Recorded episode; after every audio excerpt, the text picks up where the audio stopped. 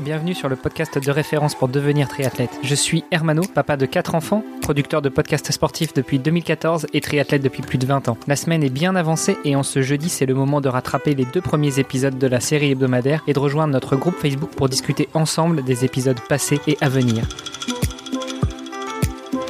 Salut les sportifs, c'est Hermano et vous êtes sur l'épisode de jeudi du podcast Devenir triathlète. On va arrêter avec le suspense et on va effectivement dérouler la feuille de route, le palmarès de notre invité. Mais d'abord, je me dois de présenter mon co-animateur, à savoir Olivier de Scooter. Salut Olivier. Salut Hermano, comment vas-tu? Très bien, très bien. Et euh, nous avons aussi notre invité de la semaine, Antoine Méchin. Salut Antoine. Salut Hermano, salut Olivier. Cette fois-ci, tu vas pas y couper, on va devoir dérouler ton palmarès. Donc, je t'en prie, le micro est à toi. Fais-nous rêver et puis fais rêver surtout nos auditrices et nos auditeurs. Qu'est-ce que tu as fait de beau ces dernières années dans le multisport?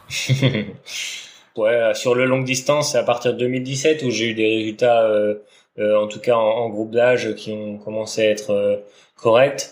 Mon premier Ironman, j'ai fait Nice, où j'ai fini huitième au scratch. Que ça, c'était une perf surprise. Euh, ouais, c'était c'était plutôt une une découverte de la discipline, euh, enfin de la distance Ironman. Alors co- comment se fait Tu es un t'es un bon grimpeur en vélo, t'es un bon descendeur? Ou t'es juste un bon triathlète et t'as tout géré comme un dieu? Non, finalement, je suis pas mal débrouillé. J'avais bien préparé mon affaire, même si je m'étais pas forcément euh, beaucoup beaucoup entraîné en termes de volume. Mais euh, j'avais bien préparé mon truc. euh, tu vois, j'avais par exemple fait les choses bien sur mon sur mon vélo. J'avais carrément un roadbook avec des portions, enfin toutes les portions du parcours euh, que j'avais découpées avec les watts que je devais mettre sur ces sur chacune des portions. Euh, c'était ouais quand je revois ça après coup je me dis putain mais c'est vraiment pas mal ça Ah, attends, j'ai un euh, petit un petit tuyau à te donner. tu peux aller sur nakan.ch. C'est un autre Ah. podcast que je fais. Et pour le coup, euh, le gars qui édite le blog Nakan, c'est celui avec qui on fait le podcast. Et il teste pas mal de, de joujoux électroniques. Et il paraît même que maintenant on peut configurer des zones de watts. Tu sais, ça marche Ah bien. ouais. ça. non, je te, je te taquinais, je te taquine. Donc euh, roadbook avec les différentes zones et les différents watts que tu devais respecter. Exactement, et je me suis fié à ça. J'ai fait, j'avais pareil au niveau de la nutrition, j'avais préparé bien, j'avais bien préparé mon truc et tout. Et euh, au final, euh, au final, j'ai géré mon truc. euh, tu vois, j'ai fait ma course tout seul de- du début à la fin quasiment. Puis ça s'est plutôt bien passé. Puis j'ai pris plaisir, en tout cas sur la distance, même si c'était difficile. ouais. Ouais, parce que Nice, euh, il est pas réputé comme étant un, un triathlon euh, facile. Enfin, c'est un Mm. Ironman relativement difficile. En plus des conditions climatiques, euh, la, la partie vélo, elle est horrible. Ouais, elle est, elle est difficile, mais moi ça me correspond mieux. Hein. Disons quand ça monte. euh, Alors, Elle est horrible, c'est subjectif Oui, oui, non, non, mais Hermano. C'est pour ça que Ça c'est dépend pour ça pour que je faisais un peu la moue Elle est- après, elle- mais Elle est difficile, ça veut pas dire elle est. Et horrible. puis, et puis, comme tu dis, Antoine, il y en a qui aiment ça. hein. Il y en a qui préfèrent euh, quand ça monte et ça descend plutôt que quand c'est plat. hein. Tout à fait. exactement. Bah, moi je préfère. Mal nommer les choses, c'est contribuer au malheur du monde, comme disait notre ami Albert Camus. Oh là là, on fait de la culture en plus. Oh là là. Et donc parce que euh, Antoine, tu, tu disais, euh, tu t'étais préparé, t'avais bien préparé ton truc. Tu es suivi par un coach ou tu étais suivi par un coach ou bien c'était tu es ton propre coach et euh, c'est toi qui gères Non, je comme un grand? Je me suis toujours entraîné tout seul depuis le début, euh, sauf en, natation où j'ai nagé souvent euh, avec des entraîneurs quoi, euh, dans des groupes. Euh, euh, mais non, je me suis tout le temps entraîné tout seul. Allez, sauf euh, 2019 où j'ai j'ai j'avais un, un, un entraîneur là, notamment sur le vélo, qui m'a beaucoup conseillé en vélo, qui m'a fait, euh, qui m'a donné pas mal de de tuyaux pour progresser en vélo. Mais avant 2019 et depuis, euh, je m'entraîne seul. Ouais. Voilà, du coup, on t'a coupé, donc euh, il faut que il faut que tu nous la fasses cette fameuse euh, fiche athlète, ton, ton palmarès. Tu nous as dit premier Ironman Nice en 2017, huitième au général. Voilà, huitième au général. euh, J'étais pas loin de battre mon copain Arnaud Guillou qui était juste devant. C'est c'est dommage pour mon premier, j'aurais bien aimé, mais bon voilà. Euh, et après, Ah, du coup, compétiteur un jour, compétiteur toujours. Alors. exactement, exactement. Ah bah ça oui. Par contre, euh, compétiteur, euh, je pourrais pas nier que je le suis pas, ça c'est clair. Euh, et après, voilà, donc je me suis qualifié donc à Hawaï. Euh, donc c'était une grande surprise. J'ai validé la, la qualification et donc dans la foulée en octobre, ben, j'ai euh, j'ai participé au triathlon d'Hawaï et j'ai gagné euh, j'ai gagné ma catégorie d'âge là-bas. J'ai fait quatrième amateur et je sais pas euh, aussi ouais, dans les 40 premiers au scratch. Bon après c'est pas trop comparable quand même. La course des pros et la course des groupes d'âge est vraiment euh, différente, mais avec Ah, un T'as quand, même- t'as quand même les meilleurs euh, edge groupers du monde parce que Ah oui, Hawaï, par on contre, y va oui. pas, Ah on oui. va pas sur commande quoi. Oui, oui, c'est clair, c'est clair. Mais c'était une grande surprise hein, sur le marathon euh, quand euh, au 20e kilomètre, dont on me dit que je suis largement en tête de ma catégorie et qu'en plus euh, j'ai les trois premiers de, de, amateurs qui sont juste devant que je voyais. Là, je me suis dit putain, mais c'est c'est incroyable.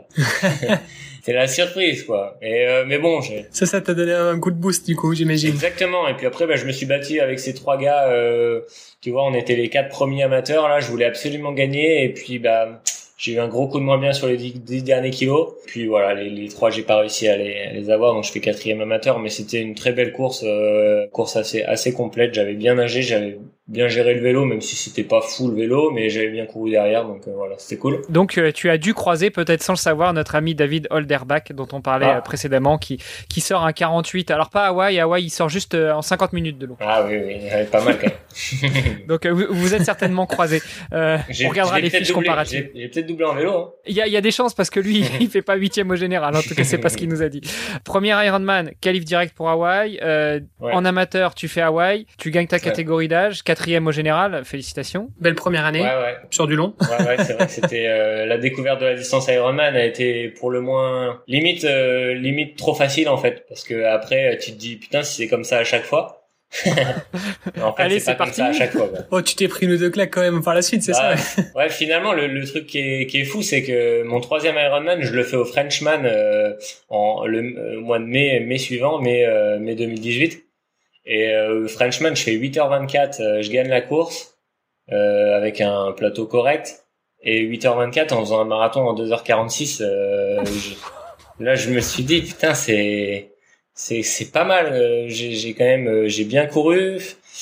Euh, je me suis dit c'est plutôt pas mal. C'est aussi cette course là qui a fait que je me suis dit sur la distance Ironman, je peux peut-être pas trop mal me débrouiller. Donc j'aimerais bien un jour participer au vraiment avec les pros quoi. J'aimerais beaucoup. Donc c'est un peu cette course qui m'a fait le déclic sur la distance Ironman, tu vois. Et puis en 2018, j'avais enchaîné, j'avais gagné euh, ex en, en, amateur, en groupe d'âge, j'avais fait euh, top 15 au scratch. Euh, c'était deux semaines avant le Frenchman. Ex en 73 hein, ouais. en, half. Ouais, c'était mon premier 70.3 labellisé. J'avais fait une course aussi correcte avec avec un le deuxième temps. Je me souviens, c'était le deuxième temps au scratch en course à pied. Donc y en plus il y avait un bon niveau. Donc là j'étais vraiment fier de moi. Et du coup, ça m'a qualifié pour le championnat du monde 70.3 en Afrique du Sud. Et où là, en 2018, euh, ben, j'ai fait euh, j'ai fait vice champion du monde dans ma catégorie à une seconde de du titre euh, et un Sudaf euh, Sudaf qui m'a battu pour une seconde. C'était ça c'était vraiment vraiment enfin vraiment les boules quoi. Mais j'avais fait aussi une course très très correcte. J'avais très mal nagé par contre mais j'avais fait un vélo vélo cap vraiment bien avec une avec un semi euh, je me souviens hein, j'avais fait 1h12 ça me mettait, je crois, dans le, enfin c'est sûr, dans les sept meilleurs chronos avec. Euh, c'était une course où il y avait euh, Brownlee, Frodeno et tout, Gomez.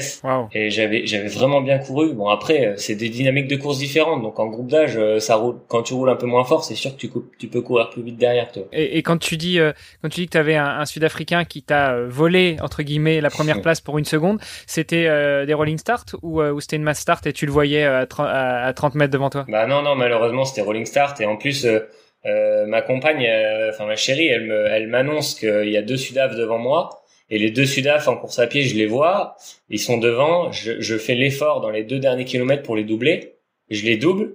Et, eux, ils avaient encore un tour. Non, non, et en fait, le gars, il était parti, euh, il était parti juste derrière moi au rolling start. D'accord. Et donc j'arrive devant lui, mais il me bat pour une seconde. Bon, en même temps, ils ont été forts, hein. les deux. Franchement, les deux Sudaf, là, on s'est, on s'était tiré la bourre à trois, c'était incroyable. Bon, et, et ça, c'est qu'une partie de ton palmarès. Euh, donc euh, euh depuis depuis 2017, 2018, t'arrêtes pas, quoi. Ouais, exactement. Bah 2018, j'ai quand même eu ma première grosse défaillance euh, sur l'Ironman, ça a été Hawaï où bah, quand tu gagnes ta catégorie, tu es qualifié d'office pour l'année d'après.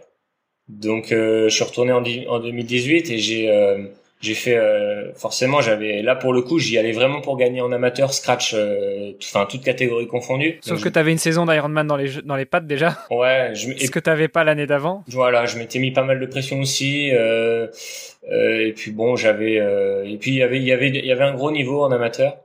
Euh, notamment, je me souviens d'un gars là qui a gagné en amateur euh, en 2018 et qui actuellement euh, sur le circuit pro. Il a déjà, il a fait podium à Dubaï, tu vois, sur 70.3. Ouais, ouais, c'était vraiment un gars solide.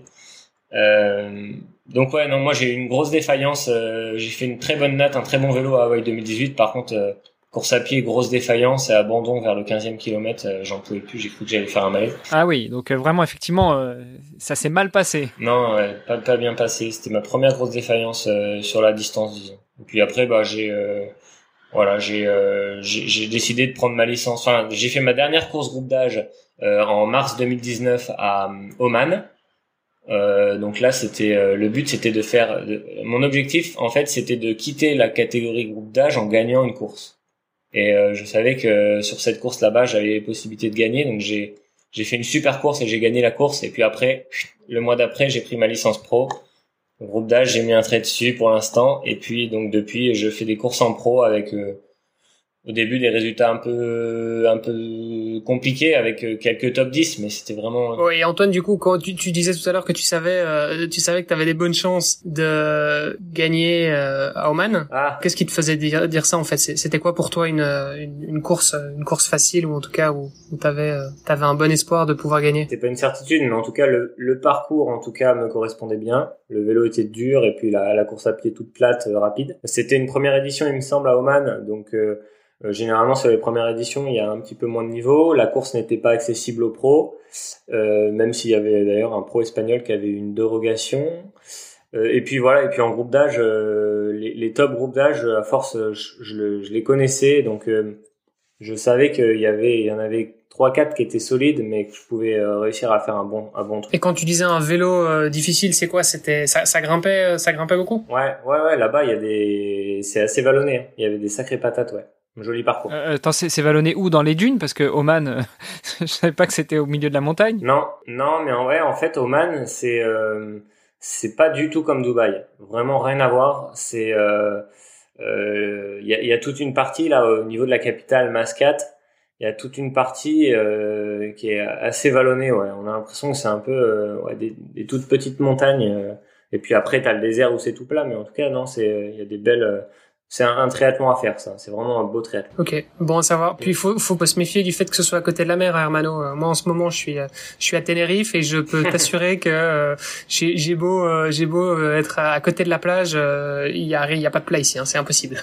ça fait que grimper. Moi, j'ai qu'un seul regret, c'est que j'ai grandi en Normandie, mais mes parents ont déménagé il y a 10 ans à Nice, enfin du côté de Nice. Et effectivement, j'aurais bien voulu commencer le triathlon en habitant à Nice parce que c'est pareil. T'as as beau avoir la mer d'un côté, mais t'as les montagnes de l'autre. Et, c'est pas mal comme prépa euh, triathlon. Une question quand même par rapport à Oman, parce que toi, tu habites euh, en France, pas forcément dans des coins super, super chauds, même si en ce moment euh, ça chauffe.